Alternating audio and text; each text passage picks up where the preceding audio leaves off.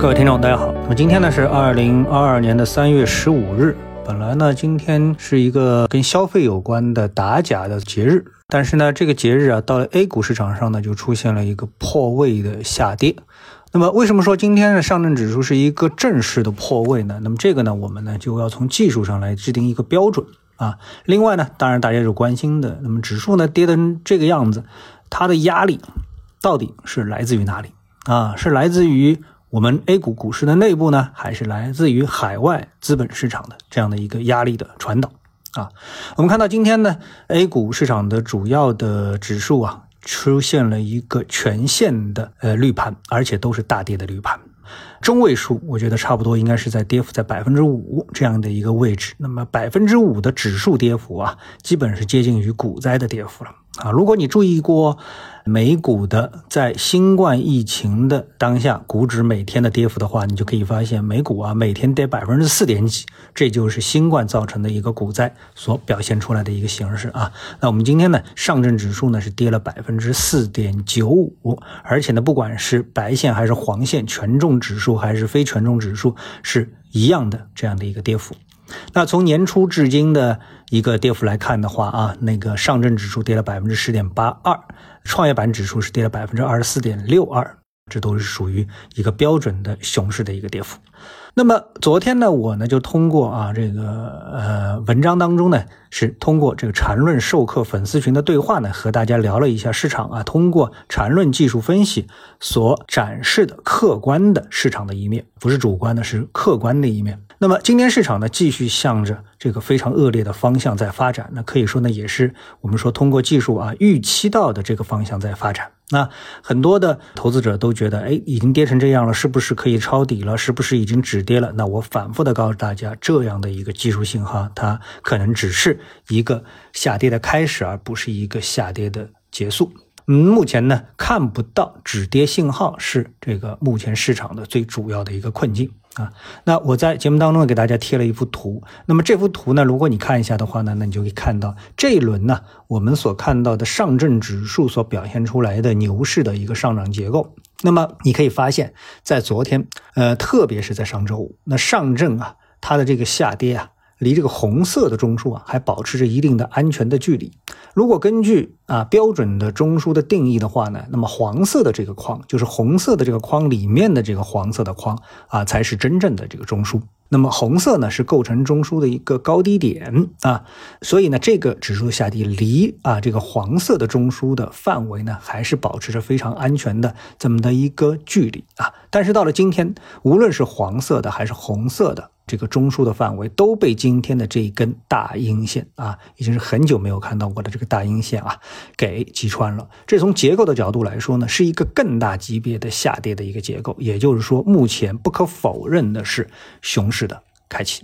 那么有的时候呢，我们从啊这个实际的图形当中啊，我们实际上有的时候很难去看出哎它的一个规律性的一个结构。所以呢，我特地呢画了两个抽象图啊，来说明一下这个走势啊它是如何演化的。好，你看到第一幅，那第一幅呢这个图的意思就是上证指数啊它的走势是以红色中枢这个左面的这个红色中枢啊是作为一二三浪的这个二浪。来展开的上升趋势结构，一二三上升趋势结构啊。那么蓝色的中枢呢，它是在这个红色一二三浪的三浪内部的一个二浪，是一个小一个级别的一二三浪的这个二浪。所以呢，可以这么来理解，那只要之后这个蓝色的笔，就是构成蓝色中枢这个笔，我不管你怎么震荡，只要不下穿到左面的这个红色中枢的方框以内。那么，这个上面的蓝框的中枢级别啊，大不了就是上升到和红色中枢一样的级别，是什么概念呢？就是它演变成了一个第四浪，那么整个的走势呢，就成了一二三四五浪的上升趋势，也就是说，它还是上升趋势。所以关键呢，就是不能出现一笔下跌，那么进入到了左侧的红框的二浪中枢的范围内啊，这个是我们说逻辑的核心。还有一个呢，就是说我们现在你看，哎，它跌穿了，跌进了这个左侧的红色中枢，那么它会怎么演变呢？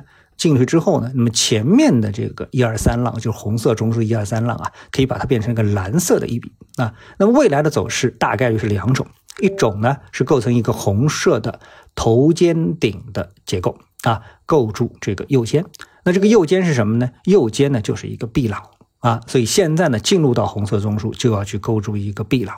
那么现在呢，我们看到连 B 浪都没有看到，这意味着什么呢？这只能说意味着下跌趋势仅仅是刚刚开始。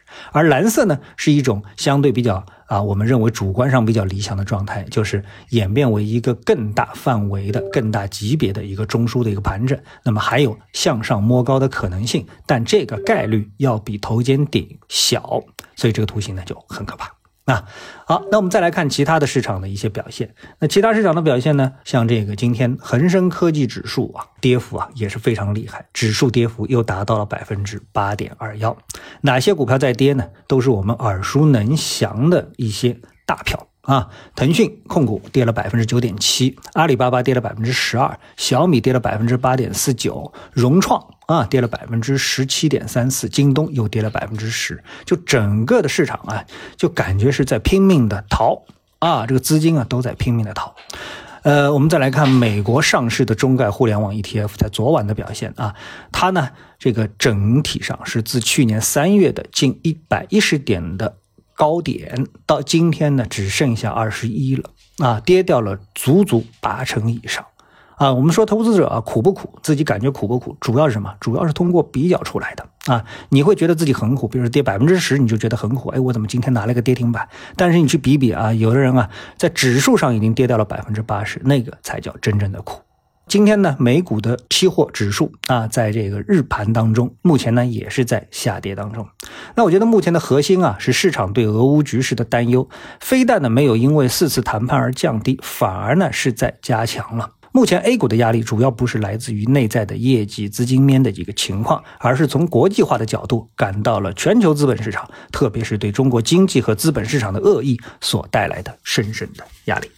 那今天的节目呢就到这里，我们明天的时间再见。